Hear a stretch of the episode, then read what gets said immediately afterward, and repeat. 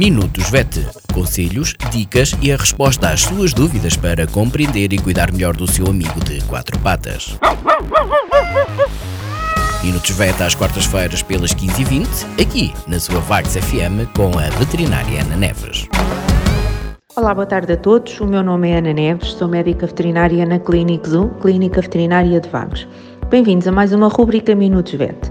Esta semana vou falar-vos sobre castração e problemas de comportamento.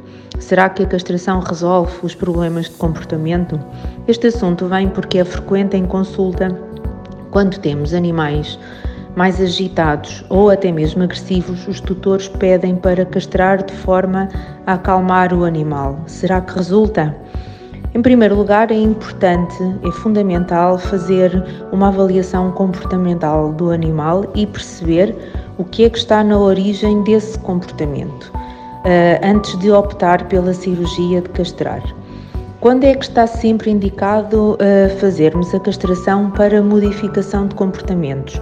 Quando temos comportamentos que são uh, desencadeados pelo efeito da testosterona em machos nomeadamente a marcação de território com urina, os comportamentos de monta, comportamentos de fuga quando o intuito uh, é ir ter com uma cadela ou uma gata que estão em cios e quando temos agressividade entre machos da mesma espécie.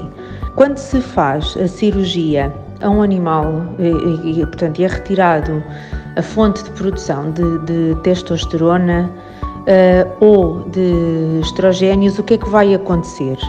Vai, vai uma mudança hormonal no organismo e como diminui o estrogênio ou a testosterona, o cérebro vai dar indicação, vai, vai estar a produzir duas hormonas que são a LH e a FSH, que estimulam a produção das outras. Assim, o que, é que vai, o que vai acontecer é que estes animais vão ter no futuro níveis de LH e de FSH aumentados.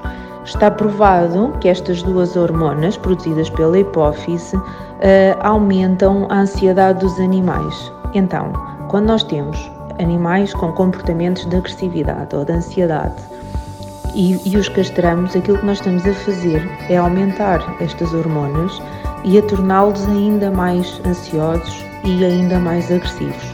E aquilo que vamos estar a fazer é a potenciar ainda mais este comportamento. Há uma outra situação relacionada com as fêmeas que uh, vêm deninhadas com muitos machos. Elas são influenciadas durante o período da gestação, são influenciadas pela, pela testosterona produzida por esses machos. Os estrogénios que vão produzir a partir da puberdade uh, vão anular este efeito, digamos assim, da testosterona. Quando castramos estas fêmeas, aquilo que nós vamos ter são cadelas passam a assumir mais comportamentos de macho, como cadelas e gatas, como por exemplo a marcação de território e muitas vezes também a agressividade. Portanto, é necessário ponderar muito bem. O único motivo pelo qual a castração pode tornar os animais mais parados é pelo simples facto de aumentar a probabilidade de diminuir o metabolismo e os animais tendem a ser uh, mais obesos, portanto tendem a aumentar, a ir aumentando de peso. E depois entramos num ciclo vicioso de aumento de peso, menos ativos e menos ativos ainda aumenta mais o peso e por aí fora. Portanto, nestas situações uh, acontece que eles fiquem mais calmos, mas quando temos animais com problemas de medos, de ansiedade uh, e algum tipo de agressividade, Deve-se ponderar muito bem se se deve fazer a castração ou não, sob pena de termos animais com comportamentos ainda piores. Portanto, vamos piorar este comportamento. Por esta semana é tudo, até para a semana. Minutos VET. Conselhos, dicas e a resposta às suas dúvidas para compreender e cuidar melhor do seu amigo de quatro patas. Minutos VET às quartas-feiras pelas 15h20, aqui na sua Vagos FM com a veterinária Ana Neves.